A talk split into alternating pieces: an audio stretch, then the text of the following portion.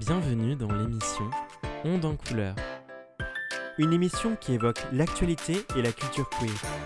Cette émission est proposée pour l'association LGBT Flash Colors sur Radio Campus Amiens.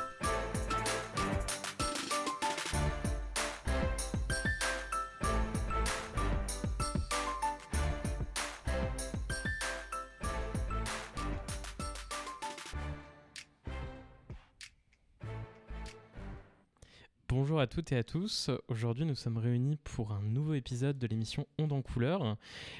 Et aujourd'hui, nous allons traiter du sujet de la santé mentale.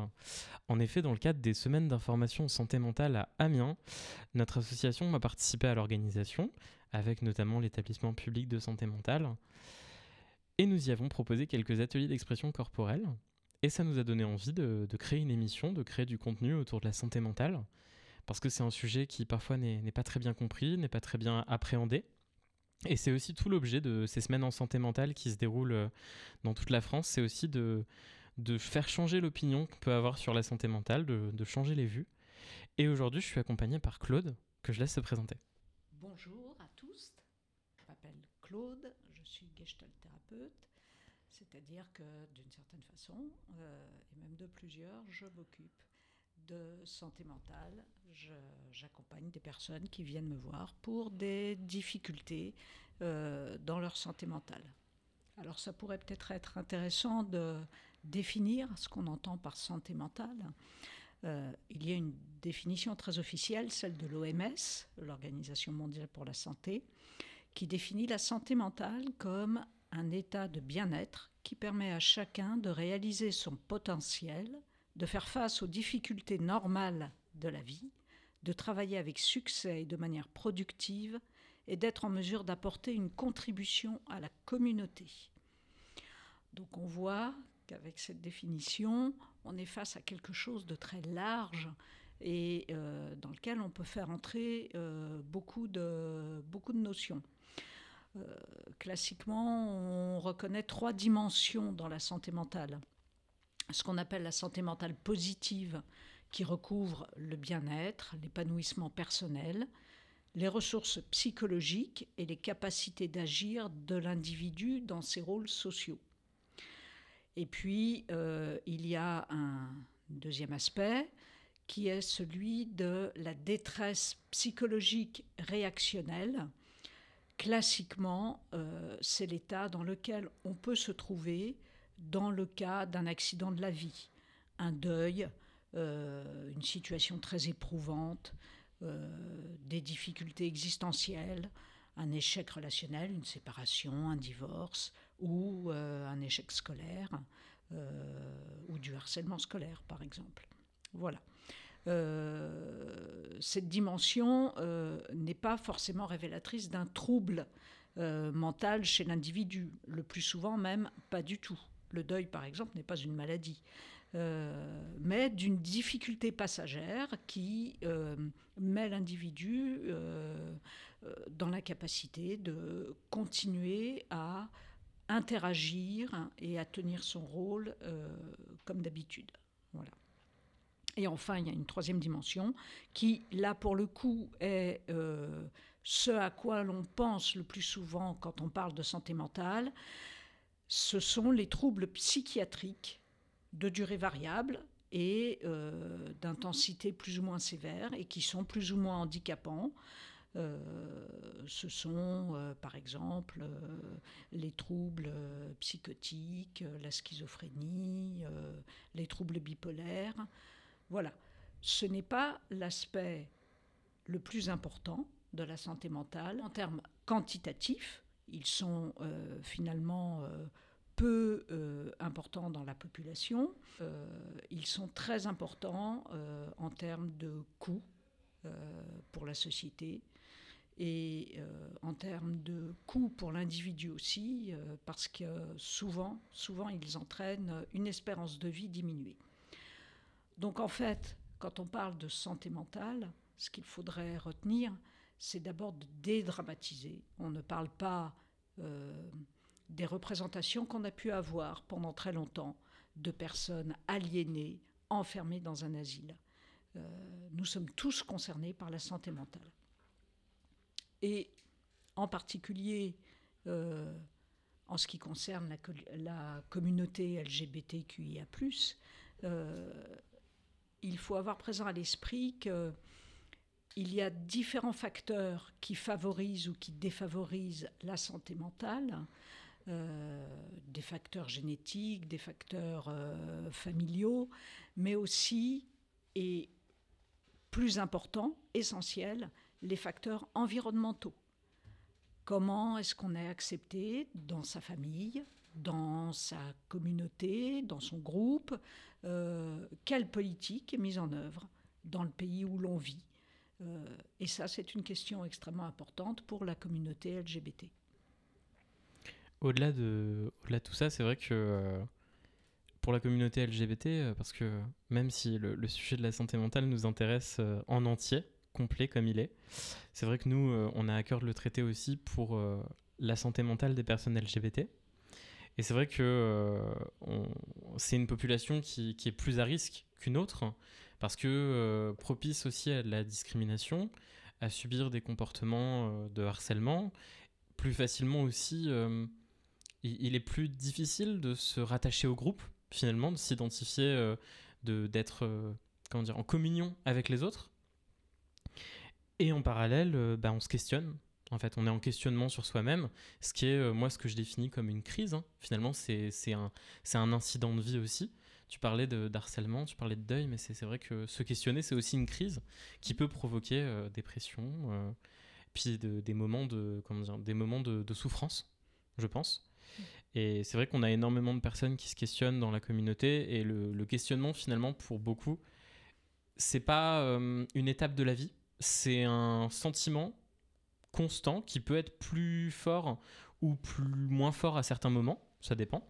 Mais on peut se questionner sur sa sexualité ou sur son genre, qu'on ait 15 euh, ans ou qu'on en ait 40. Euh, et à chaque étape de la vie, on peut re-questionner aussi c'est pas permanent, c'est pas parce qu'on a défini un jour qu'on était hétéro euh, que on va le rester, et donc ça peut évoluer.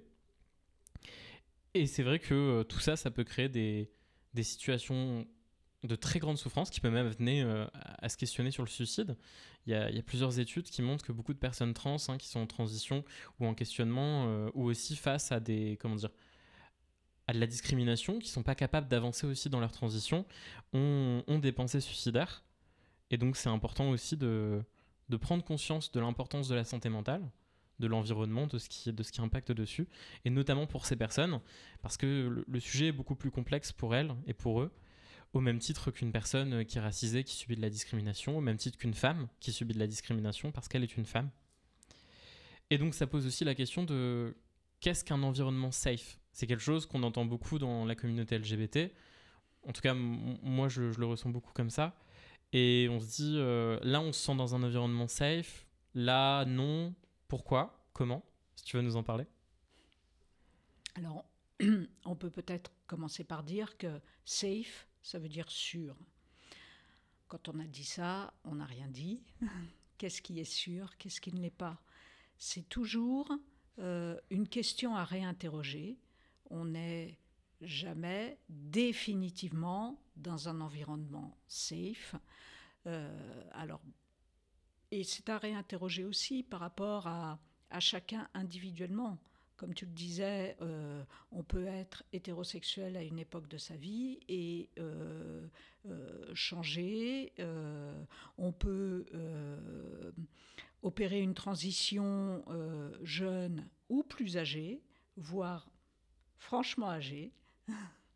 Et ces, ces instants où on s'interroge euh, sont des instants où on remet en question euh, notre propre référentiel et ça nous amène à nous sentir insécures.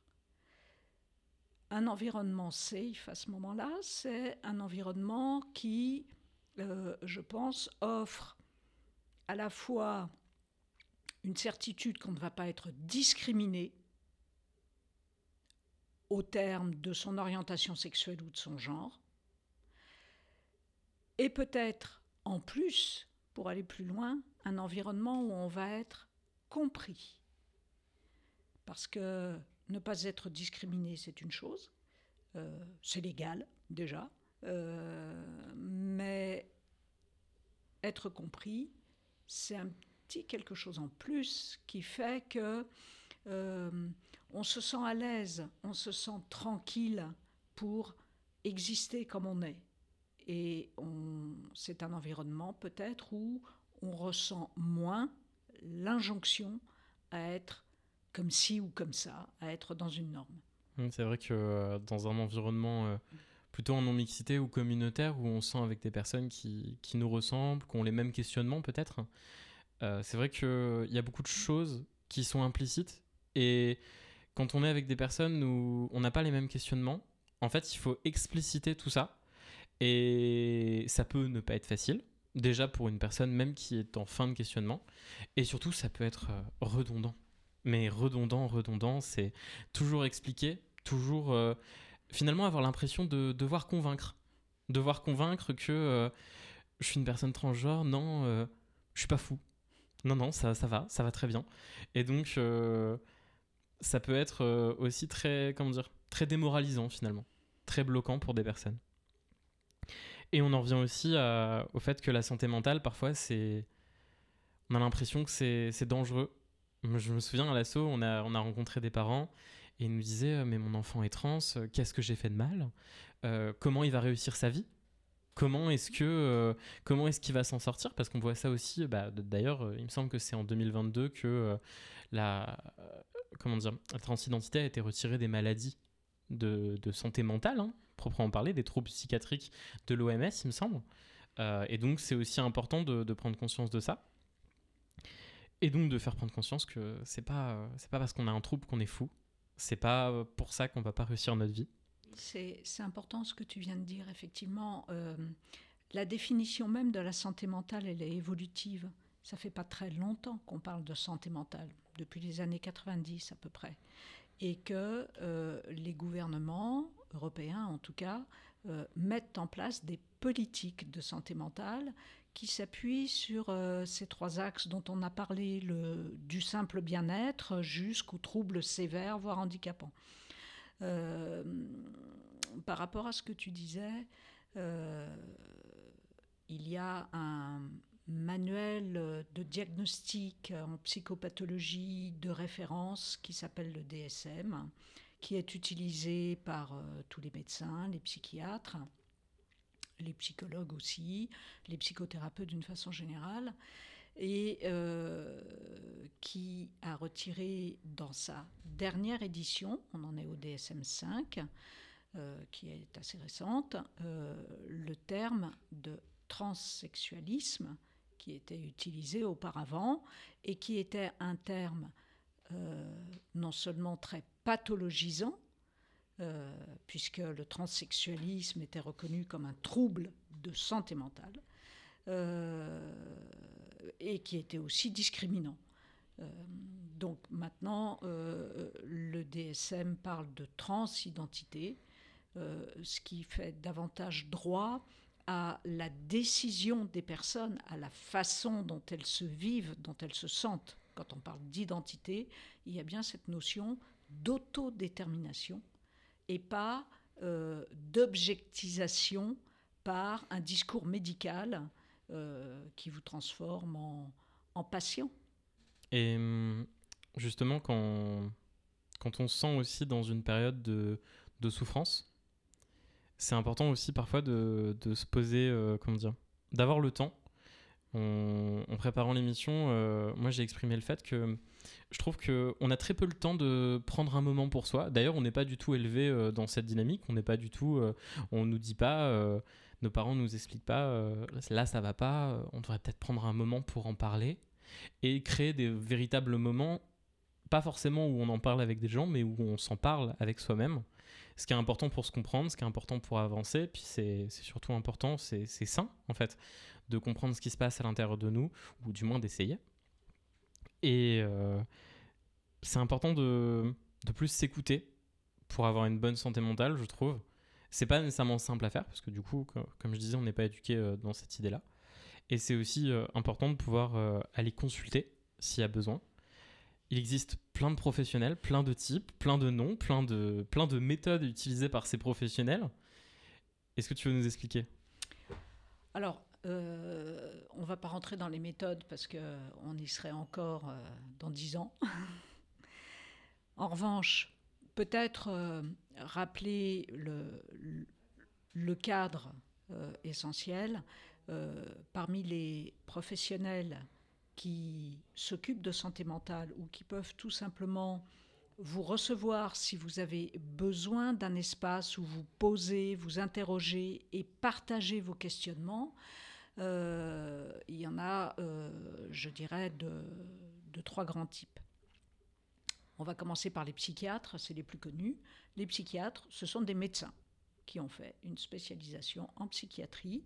Ce sont les seuls qui ont le droit de poser un diagnostic médical, donc, et de prescrire une euh, médication si nécessaire. Euh, les psychiatres sont euh, les personnes qui interviennent dans les établissements de santé mentale, le PSM par exemple, ici à Amiens, et qui prennent en charge euh, les troubles de santé mentale sévères euh, qu'on a évoqués tout à l'heure. Il y a les psychologues. Les psychologues, ce sont euh, des personnes qui ont un master en psychologie pour détenir le titre de psychologue et il y a différents masters. si vous allez rencontrer un psychologue pour parler d'une difficulté dans votre vie, euh, c'est a priori un psychologue clinicien que vous irez voir. Il y a aussi des psychologues euh, qui font passer des tests, par exemple, pour repérer si euh, votre enfant est HPI, au potentiel intellectuel, ou s'il souffre d'un trouble TDAH, trouble de l'attention avec ou sans hyperactivité. Voilà, les psychologues sont habilités à faire passer certains tests. Euh, pour euh, euh, réaliser ce qu'on appelle une évaluation de l'individu et son fonctionnement. Et puis, il y a des thérapeutes ou des psychopraticiens qui ne sont ni psychiatres ni psychologues, qui ont là aussi fait des études et qui mettent en œuvre différentes méthodes par exemple, je me suis présentée tout à l'heure en disant que j'étais gestalt thérapeute. La gestalt thérapie est une forme de psychothérapie. Euh, et pour finir, les psychothérapeutes. Alors, les psychothérapeutes, c'est un titre en fait. Euh, le psychiatre peut être euh, psychothérapeute, le psychologue peut être psychothérapeute. C'est un titre qui est protégé par la loi. les gestalt thérapeutes ne sont pas psychothérapeutes ils sont des thérapeutes qui utilisent la gestalt thérapie. Et puis, euh, voilà, il y a bien d'autres, bien d'autres méthodes. Ce qui est important, quand vous ressentez le besoin de parler avec quelqu'un de votre euh, état de santé mentale, euh, c'est de choisir la personne vers laquelle vous ressentez un appel, un bon feeling parler simplement. Euh, rares sont les professionnels maintenant qui n'ont pas un site internet. Euh, c'est intéressant d'aller voir le site, de voir comment la personne se présente euh, et qu'est-ce que vous ressentez quand vous l'écoutez parler d'elle. C'est très important pour la suite de la thérapie. Il y a des études qui ont été menées pour essayer d'évaluer l'efficacité des différentes thérapies et ce qu'il ressort de ces études, mis à part évidemment euh, la psychiatrie, euh, ce qui ressort de ces études, c'est que euh, l'essentiel réside dans la qualité de la relation entre le patient et le thérapeute. Voilà. Donc, il y a des tas de méthodes. vous serez peut-être plus réceptif à l'une qu'à l'autre, mais ce qui compte réellement, c'est la qualité de la relation que vous allez développer avec le thérapeute et euh, que lui va développer avec vous. C'est vraiment euh, le cœur de, de ce qui peut vous faire du bien, en fait. Et puis c'est important de se sentir, euh, on en revient à ce qu'on disait tout à l'heure, mais c'est important de se sentir dans un environnement euh, sécure, Mm. finalement, avec la personne, pour oser dire les choses, parce que c'est une thérapie, je trouve ça intime C'est très. euh, c'est même, avec une, même avec un thérapeute, c'est un dialogue avec soi-même qui est constant. Et donc c'est important de, se sentir bien, d'avoir le bon feeling. ouais. Ben, ce bon feeling, euh, se sentir bien, euh, c'est ce qui va permettre de construire ce qu'on appelle chez les thérapeutes l'alliance. J'aime bien ce terme, hein. Déjà ça fait un peu référence aux alliés. Euh, et puis, euh, ça parle de confiance. Mais évidemment, la confiance n'est pas la même chez chacun. Il y a des personnes euh, qui inspirent confiance, il y a des personnes qui donnent facilement leur confiance, d'autres qui n'ont jamais confiance. L'alliance, ça rend bien compte de ce qu'il se passe entre le thérapeute et son patient. Et c'est à chaque fois différent. Bah, je te remercie beaucoup pour euh, tous ces échanges qui étaient hyper intéressants. J'espère aussi que ça, ça permettra de lever un peu le voile sur la santé mentale, de casser un peu les préjugés qu'on peut avoir. Je pense qu'aujourd'hui, euh, une personne qui dit que elle n'a jamais eu de problème de santé mentale, c'est une personne qui ment ou peut-être qu'on n'est pas consciente. Parce que je pense qu'on a tous un moment de notre vie où bah, on se sent pas bien. Et c'est ok de se sentir pas bien et c'est sain aussi d'être euh, en accord avec ça. C'est une étape de la vie. On peut avoir besoin d'aller consulter quelqu'un, on peut avoir besoin d'en parler. Et on peut aussi avoir besoin d'en parler à ses amis. Et euh, c'est pas pour autant que on est instable ou que euh, on, va, on va se suicider, etc. Eh ben, je vous souhaite une euh, belle fin de journée et à la prochaine émission. Merci d'avoir écouté Onde en couleur. Cette émission a été proposée par Flash Colors et Radio Campus Amiens.